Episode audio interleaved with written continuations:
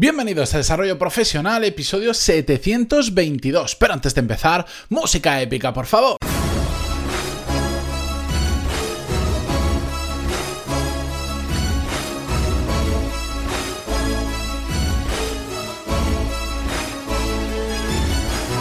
Muy buenos días a todos y bienvenidos a Desarrollo Profesional, el podcast donde hablamos sobre todas las técnicas, habilidades, estrategias y trucos necesarios para mejorar cada día en nuestro trabajo. Como habéis visto en el título, hoy vamos a ver cómo lidiar, cómo trabajar o cómo enfrentarnos a personas trepas. Que aquí voy a hacer una pequeña aclaración, porque lo he buscado pero no lo he conseguido encontrar. Tampoco le he dedicado una hora a buscarlo. Pero creo que esta palabra en algunos países, por ejemplo de Latinoamérica, desde donde hay mucha gente que escuchéis este podcast, y por cierto os envío un fuerte saludo, no sé si esta palabra se utiliza exactamente igual.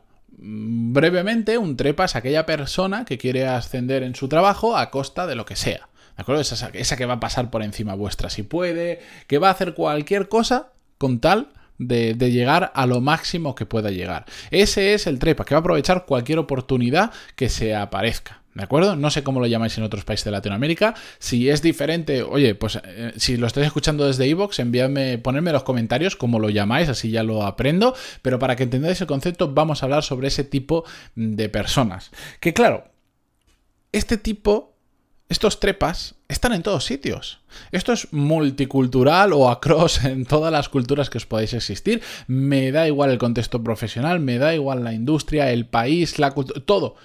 En todos sitios existe este perfil de personas. Y de hecho, también existe en cualquier tipo de empresa, sea grande o sea pequeña, aunque sí que es cierto que las empresas grandes suelen ser un, mayor imán para este tipo de perfiles, básicamente por varios motivos, y es que hay una jerarquía donde más marcada donde pueden ascender y por lo tanto eso les atrae, y sobre todo porque a este tipo de personas, la gran empresa que en muchas ocasiones, por lo menos de cara a la galería, suele ser como un símbolo de poder, no es lo mismo decir trabajo en la ferretería Manolito que trabajo en Coca-Cola o en una super gran empresa, por supuesto que no. Em, este tipo de renombre o de poder que simboliza una marca o una gran empresa les pone, les encanta, porque entonces pueden ser trepas y llegar a ascender mucho según sus objetivos en una super gran empresa. Y cuando lo cuenten por ahí, la gente va a decir, oh, qué bueno será. ¿De acuerdo? Bueno, la cuestión es que lo que os quiero traer hoy es, eh, por un lado, eh, varias claves que tenemos que entender de cómo funciona esta gente para después ver qué podemos hacer cuando se nos cruza por el camino o por nuestra carrera profesional alguien con este perfil. Las dos claves que os quiero destacar son las siguientes. La primera es que tenemos que tener en cuenta que el objetivo de estas personas es ascender a toda costa. Es decir, es ganar.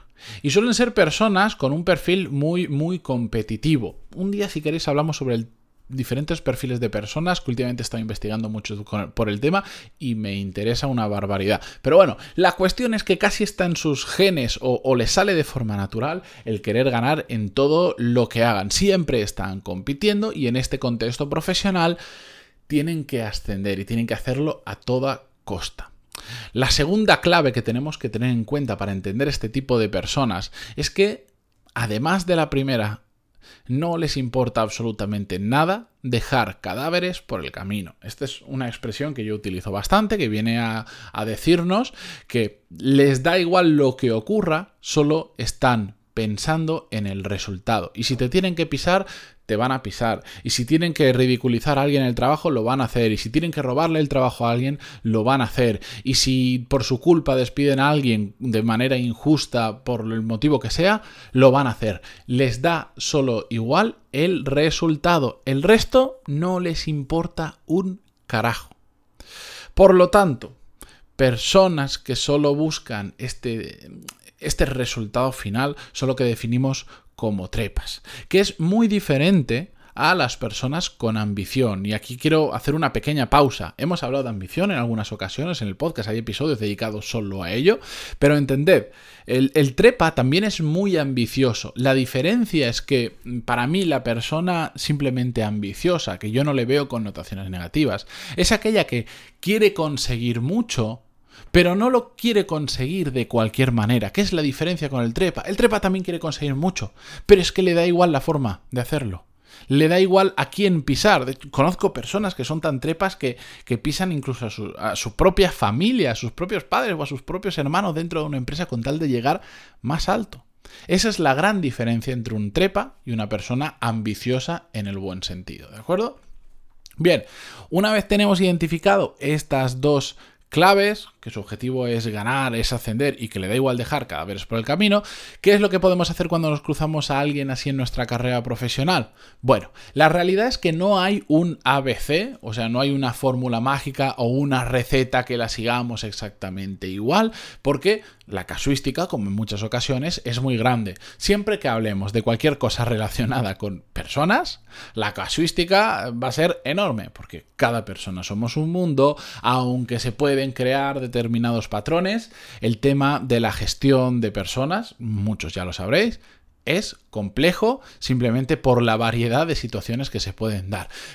Pero sí que podemos tener algunas consideraciones para tratar con este tipo de mmm, alimañas, iba a decir personas, no, de alimañas que nos vamos a encontrar en nuestra carrera profesional. La primera que os quería contar es que nunca caigáis en la tentación de jugar a su mismo juego.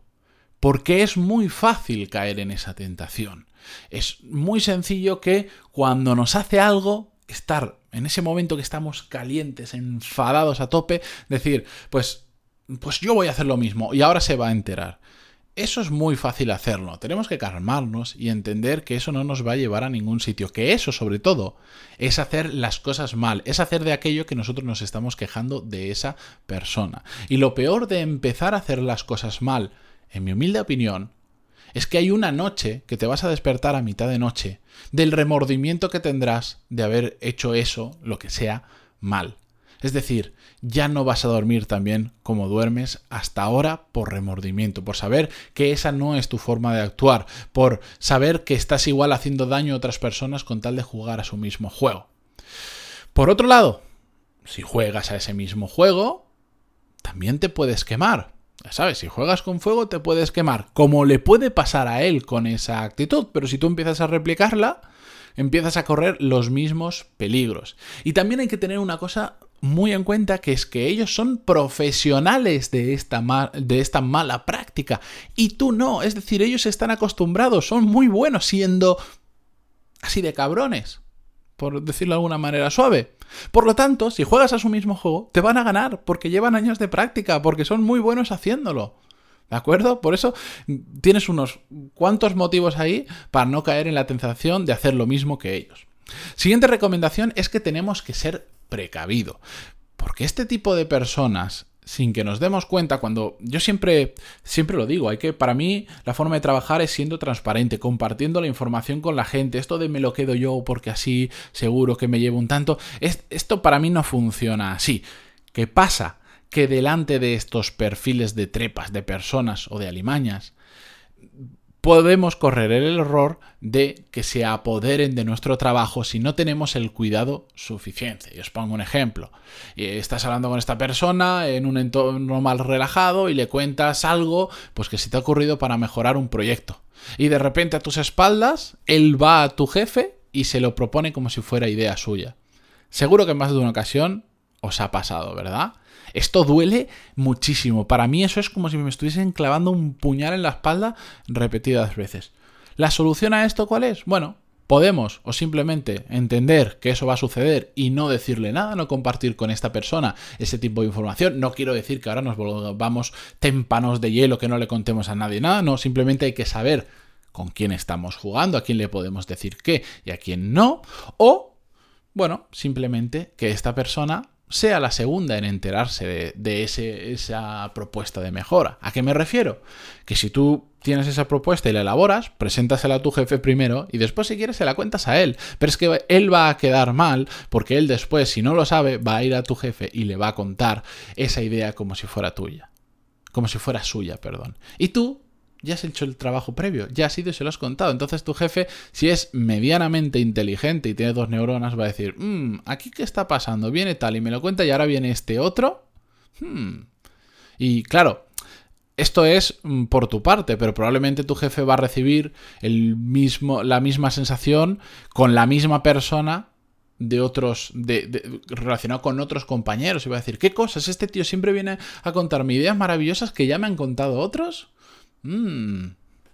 todos nos daríamos cuenta. No hace falta ser muy inteligente para, para, ver de lejos a este tipo de perfil y de trepas, ¿de acuerdo? Em, la conclusión en este punto es el precavido.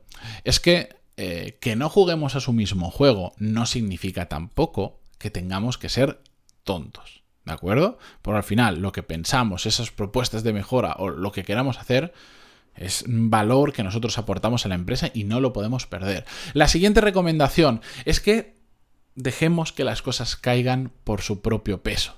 Esto no es rápido, pero es muy efectivo, porque en entornos profesionales de verdad serios, este tipo de personas terminan rápidamente, o no tan rápidamente, saliendo a la luz, pero salen a la luz.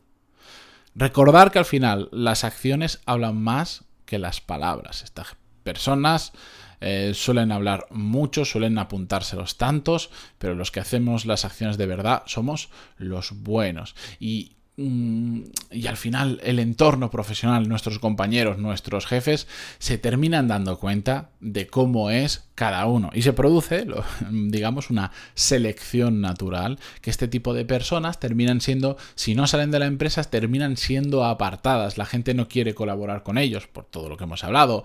Em, los jefes incluso empiezan a tenerles miedo, porque este tío, mm, si hace eso con sus compañeros, lo va a hacer con cualquiera. Entonces terminan siendo en gran medida apartados y yo espero que saliendo de la empresa. Yo recuerdo un caso que voy a no concretar absolutamente nada y lo siento, pero porque no me parece tampoco decoroso que la persona, que, otras personas puedan identificar a la persona a la que me voy a referir, pero recuerdo un caso eh, de una compañera que tuve en un entorno profesional, lo voy a dejar ahí, que eh, esto fue hace, hace ya como unos, cuantos, unos cuantos añitos. No voy a dar datos porque si no pongo muchas pistas. Pero esta persona, bueno, pues a pesar de que yo creo que en el fondo muy fondo de su ser no habían malas intenciones, era una trepa. Era una trepa y hiciera lo que hiciera, le salía de forma natural. Yo creo que ella ya, había experimentado lo que era el rechazo de compañeros y había tenido problemas en diferentes trabajos porque, mm, eh, porque los compañeros se habían dado cuenta y ella estaba intentando cambiar, pero lo llevaba tan dentro suya que al final ese trepa salía adelante. Y lo que, y lo que pasó es que cada vez que había que empezar un proyecto nuevo, nadie quería juntarse con esta persona. Y todos nos la pasábamos eh, de un equipo a otro a ver quién se la quedaba porque ninguno queríamos quedarnos con esa persona y en ese momento eh, no, no podía salir de la organización, por decirlo de alguna manera. Selección natural. Y si no se produce esa selección natural y si no cae por su propio peso, si veis que de repente en vuestra empresa hay alguien de este estilo que consigue ascender aún dejando cadáveres por el camino y aún siendo muy obvias su mala praxis, es cuando tenemos que empezar a preocuparnos de si, de si estamos en la empresa correcta en la que deberíamos estar. Cuando los casos son muy obvios, si una empresa lo permite, símbolo de que la empresa tiene un problema muy grave y mucho margen de mejora. Pero nosotros es un indicador de que ojo en la empresa en la que estamos. ¿De acuerdo? Bien, con esto yo me despido hasta mañana, que por cierto traeré mañana, he cambiado un poco la organización para traer un episodio que me, ha pedido una oyente del podcast y que creo que se puede ser muy interesante para todos vosotros. Vamos a hablar sobre cartas de motivación, cómo hacer buenas cartas de motivación, que, eh, que no sé por qué demonios no se me había ocurrido hasta ahora. Pero bueno, mañana lo vemos. disfrutad del día, descansad y si os ha gustado el episodio, como siempre digo, muchísimas gracias por vuestras valoraciones de 5 estrellas en iTunes, vuestros me gusta y comentarios en iVoox, eh, Spotify, Google Podcast, donde sea, y por compartir este archivo, este episodio, con alguien que creáis que le puede ayudar. Gracias por todo y hasta mañana. Adiós.